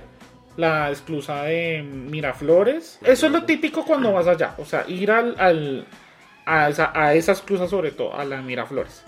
Porque ahí tú aprendes el porqué del, del canal. Y eso es, el simbolismo es ese. Y digamos la ciudad de Panamá es eso, parece una pequeña, una pequeña Miami porque están los rascacielos, allá hay muchos bancos, hay mucho comercio, allá no existe una banca centralizada como el Banco de la República o bancos re- centralizados de países que manejen la moneda nacional, sino que allá es el dólar. También tienen otro que es el balboa, pero lo utilizan no mucho, que es la moneda de Panamá. Entonces es uno conocer todo eso de, ese país y, manejan todo ese comercio de esa forma. Allá hay mucha gente que trabaja en pro del canal. Pero también existe la parte pobre que uno, pues como en todos los países, que son eh, gente que no, como no está relacionada a ese comercio, entonces viven de, de- de las ayudas del gobierno. Y también existe esa pa- parte pobre. Yo fui ahí y también fui a, mm, pero por el Pacífico, que ya es una es Playa Blanca, se llama eh, la zona, la zona de playas. Y pues uno va al hotel y lo, lo típico de un hotel, ¿no? Todo incluido, eh, la playa, comer rico y disfrutar la playa. Eso sí ya es muy común si vas a un todo incluido de, de playas. Pero pues bien, es, es chévere y pues conocí Panamá. Eso es mi aporte. No, pero está muy bonito. Sí, claro. yo, no, Sí. yo no sabía mucho de la- de la- del funcionamiento del canal, o sea, eso es un aporte muy bonito. No, y ahorita eso ya está más grande, porque digamos, a los barcos eh, se, se miden en... Es que no me acuerdo bien el nombre, hubiera averiguado bien, pero se miden a partir de cuántos, eh, de, de que si pueden pasar el canal de Panamá. Y ahorita con la ampliación tienen otro nombre porque ya es más amplio el, el, la- el, es- el espacio para que quepan otros buques más grandes. Y como tienen que soportar el peso, Peso. de los containers. Y ah, me acuerdo mucho que pasó, estaba pasando, porque eso es por turnos, pasó primero un crucero y pasó la gente y nos saludaban porque uno tiene el mirador para ver el paso y lo saludaban a uno. Y después pasó un, pues no un yate chiquito, pero sí un yate particular individual, iba con su gente y ellos pagan y eso es costosísimo. Porque digamos, no, no sé los precios. Pero- no, pero puedes preguntar. Era para que Pero los precios deben ser una Claro. cosa astronómica. Claro, porque es toda la vuelta. Te ahorras y- toda la este, vuelta. O sea, la cuestión es ahorrarte la vuelta por, por, el, por abajo, por... Por el estrecho de Magallanes. Exacto, exacto. Pero digamos también pasar ahí cuesta. Y entonces eh, eh, la, eh, eh, la espera, eso es toda una cuestión logística que, que se maneja. Pero Y es el supongo- centro del, del comercio, porque digamos, ahí el, la, la gente de Taiwán, China, pasan por ahí para, pa- dar cosas a Europa. Es que es, a menos de que te vayas por el otro lado. Y eso es todo un, todo un comercio que se maneja. Pero es muy chévere, es muy interesante. Y pues uno se da cuenta que a pesar de que es Panamá un país chiquito que se liberó de Colombia, tienen mejor infraestructura en cuanto al manejo de eso. Ya que terminamos de hablar de nuestros de los sitios que hemos ido y vuelvo y voy a reiterar a ver si ya con pasado el tiempo de lo que hemos hablado, un sitio favorito. Sé que cuesta porque hay muchos sitios, pero cada uno un sitio, así sea Colombia, así sea de países. Eh, tú Manuel. Pues sí, son muchos, pero digamos que no voy a voy a seleccionar Scaret en Cancún. Escaret. Sí, el parque Scaret, que es como una de las, atracciones que más impactan en Cancún, en México. Fue hermoso. Es uno de los parques más bonitos que visité. Y pero en Escaret, ¿qué, ha- qué haces? Eh, eh, ¿Deportes extremos? Ay, lo que pasa es que Scaret forma parte de una, de otra serie de parques que quedan en Cancún, los cuales la verdad son un poco costosos, Sí. están muy enfocados al extranjero, más como gringos, más europeos.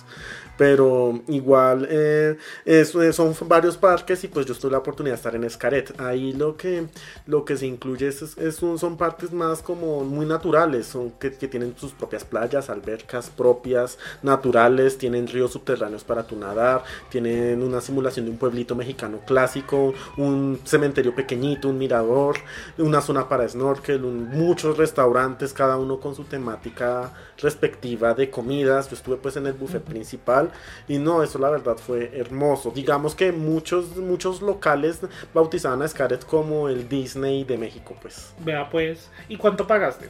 Yo estuve, yo compré una entrada que era Scaret Plus y si haciendo la conversión en pesos colombianos di- directamente me costaba como unos 350 mil pesos, 400 mil. La entrada con un almuerzo y el derecho a snorkel y el equipo para entrar al río subterráneo.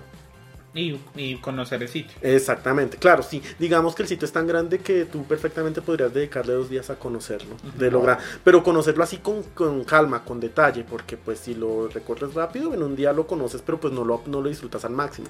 Ah, y en, y en la noche, ah, eso sí es algo para destacar en la noche de 7 a 9, ellos hacen un- una presentación en, en el estadio, dentro de Scaret hay un estadio un- donde hacen uh, uh, un, un show llamado México Espectacular y son dos horas donde muestran toda la cultura mexicana.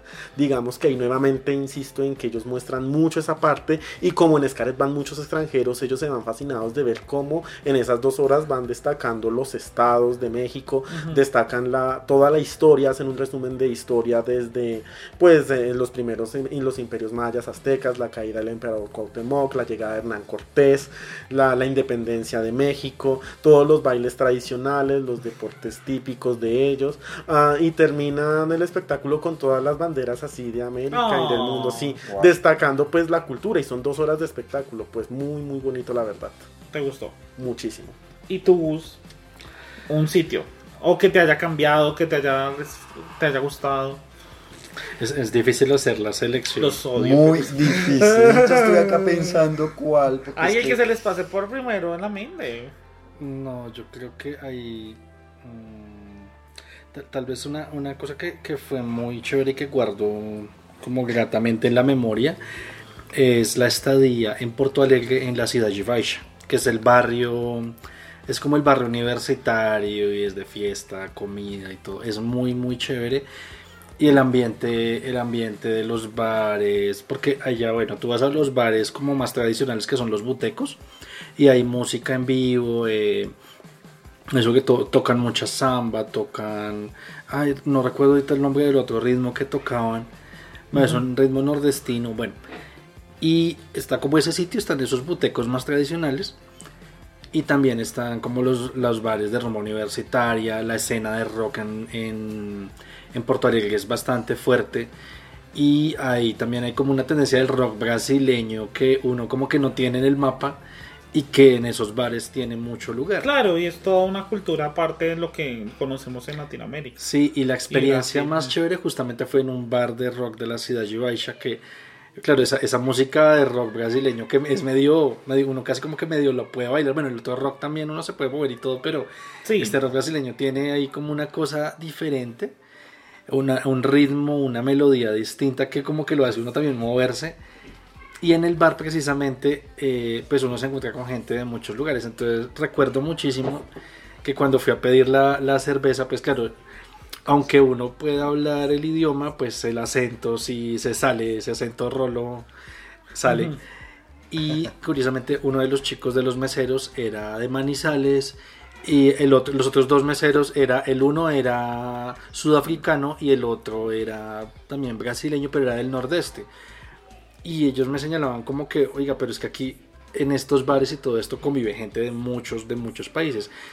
Y uno veía en la gente que iba, y sí, había gente que uno veía que venía de Europa, otros que venían de Argentina, asiáticos, y eso es una cosa muy chévere. Entre otras cosas porque Brasil en general te- tuvo una migración, una migración japonesa muy importante a, a mediados del siglo XX después de todo lo que pasó con la, con la guerra mundial en Japón.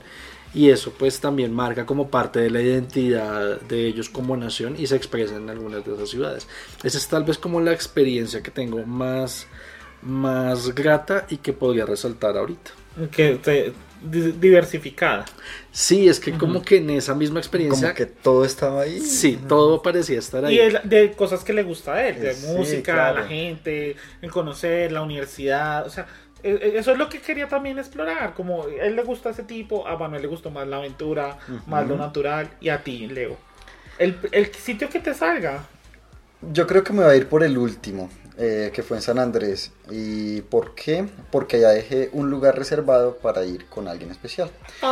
Entonces, por eso cute. es que me gustó, o sea, me, me gustó, ¿por qué? Porque es un sitio donde uno va, se llama el Acuario allá en San Andrés, uno paga el tour y, y hay una parte donde tú puedes ver los erizos de mar así, el agua es súper cristalina, el mar es divino, O sea, yo no, pues me gusta mucho la playa además, me gusta mucho el sol, entonces por eso es que también lo, pre- lo, lo tomo como, como, pues preferido, entre comillas, porque hay muchos. Pero eh, en, ese, en el acuario eh, no es como un acuario como tal construido, sino que es como eh, un acuario natural, es donde una una playa y el acuario, es- ahí están los peces. Entonces uno se mete, hace careteo, incluso hay para hacer eh, bucear. Pero ese sitio lo dejé especialmente para ir con alguien muy especial que en cualquier momento vaya otra vez a San Andrés. Claro que sí. Entonces, por eso lo dejé como, como el favorito. y es simbólico también esa Eh, parte. se dejó muy simbólico. No quise hacer, aunque me llama muchísimo la atención en este momento, o sea, de, de caretear y de ver los peces y de ver esa vida marina que lo, lo hice en, en Santa Marta Sí. en alguna ocasión y me, me encantó muchísimo. Pero ese específicamente lo dejé reservado y por eso es que lo escojo a San Andrés, Ah, vea, en el pues. acuario. Y pues yo para terminar, yo también escojo mm, colombiano porque pues no he recorrido el mundo y pues eso también sería otra gran algún día el, el via- digamos bueno adelantándome a algo me gustaría hacer el plan Europa o sea conocer Europa obviamente ese el tour que le ofrecen a uno de los países y todo el recorrido chévere hacerlo pero con calmita pero pues cuesta un montón pero digamos ese Europa me gustaría hacerlo pero digamos de los que he ido obviamente repito Santa Marta pero hay una playa muy bonita donde se, se une el río y el mar y se nota la división. Eso me pareció espectacular ver la combinación del agua del agua salada que ya es más oscurita con la del río que está entrando al mar y se nota la diferencia y me, me parece muy bonito como esa combinación porque une dos cosas que me gustan o sea el agua me encanta me encanta la- el mar me encanta el río Somos acuáticos. somos acuáticos somos de signos aunque ya no de creo de casi montaña. ya no creo casi en los signos, pero digamos Pero sí, que sí. sí. soy muy de muy de gusto de- del mar y del agua y en esa cuestión de, de- de esa playa me gusta esa combinación. No recuerdo exactamente el nombre del, del lugar, pero sé que hay varias partes en, sobre todo en esa parte porque es la montaña que baja al mar y está los ríos y hay vari- hay varias playas que son así Wow. y son muy Y bonitas. Santa Marta es hermoso. Y Santa Tiene Marta la recomiendo mucho. Obviamente hay muchos lugares en el mundo con playas, pero esa es muy diversificada y puedes conocer el, el río que baja de la montaña del Nevado de, de- de allá y baja De la Sierra de la. Sierra Nevada y el río frío frío o las playas hermosas cálidas y el, el- la montaña eso es, es muy espectacular y pues nada recomendamos viajar obviamente esto Viajar es Sí. lo más rico que hay. valía la pena hacer una, una- un programa sobre recomendaciones para viajar o algo así. Bueno, No, aunque es pues un tema ya. muy trillado, pero sí hay muchas cosas que, que uno que uno ya de la experiencia uno puede decir como no, miras esto o Sí, otro. pues yo quería enfocar de pronto este más a las experiencias que hemos Sí. tenido, porque digamos, cada uno ha viajado a diferentes lados. Leo ahorita nos demostró que es la, la Biblia de sitios colombianos y que conoce varios sitios y que le gustan varios sitios. Ya fuiste a México tú, Manuel, y uno queda como con ganas. Y a Chile también. A Chile, Brasil, ese cruce a, a- a Montevideo. Eh, todo eso es hermoso conocerlo y pues viajar, la gente muchas veces le tiene miedo a viajar, pues obviamente el dinero, el tiempo, pero hay que sacar tiempo, hay que sacar esa oportunidad de poder viajar y, y descubrir sitios y conocerlos. Viajar en todo. En tren, en, En- chiva, en Camión, camión. en bus, en avión, eh, caminar. Arriesgarse a, a conocer, porque es que esto, o sea, la vida es corta. Y el mundo es, y el mundo es grande. Amplio, amplio, amplio, amplio. O ir a la luna, no sé. Estamos en También. la luna, en la luna. Pero bueno, chicos, muchísimas gracias por venir, por habernos ah, compartido sus historias. Su no hay paga. Es compartir las experiencias, el Con amor, todo el el cariño. mundo. Y, y rico que nos hayan acompañado hoy. Eh, fue un especial de viajes muy especial. Muy enriquecedor. Muchas gracias por la invitación a, a ti, Manuel, a Leonardo. Y pues nada, eh, sí, como le decías, hay que, hay que aprovechar las posibilidades que ofrece de pronto conocer y emplear no solamente como los recorridos que tú puedas hacer como si fuera una cosa de checklist que a veces algunos pareciera que hicieran como los viajes por eso Ay, sí, no. sino por la posibilidad de pronto de que hagas tu mente y tu experiencia vital a otras cosas. Eso es lo más valioso y, Y bueno, esa, lo- los viajes, recorrer, ir por, por muchos lugares es una forma de hacerlo. Y es vida. No, y pues también gracias a ustedes por la invitación. De veras fue, fue muy, una experiencia muy bonita compartir y pues será un gusto compartir otras experiencias. Y hablar de viajes en, De viajes. en lo que se dé, porque se da charlas así en lo que se dé. Y nada, pues gracias por escucharnos. Recuerden que estamos en Spotify, en iTunes, como lo que se dé o LQSD. También nos encontramos en Twitter, en Instagram. Y pues nada, compartir esto. Si nos quieren comentar, enviar un correo, un comentario, un tweet con lo que hayan escuchado con sus viajes y que les gustó de recomendaciones, también de los temas que hablamos, de la gastronomía, eh, la etnia, hasta hablamos de racismo, hablamos, siempre hablamos así, sueltos en lo Sí, que se siempre metemos Finalmente es lo que se- es lo que Finalmente se- es lo que sé. Y pues nada, Edison hoy nos hizo falta. No comenté Sí. que no estaba Eddie, pero, pero pues está hoy no puede acompañarnos. Ya en la próxima estará con nosotros. Y pues lo extrañamos, obviamente. Claro Él es sí. el tono chistoso muchas veces. Y pues nada, eh, gracias por escucharnos. Nos escuchamos y nos vemos después. ¿Cómo es que dice Edison? no sé, es muy de Eddie, la verdad. Es muy de Eddie, Pero muchas gracias por escucharnos y nos estamos Alisten maletas y a viajar. a viajar. Es la recomendación del podcast de hoy. Chao, Chao. chao.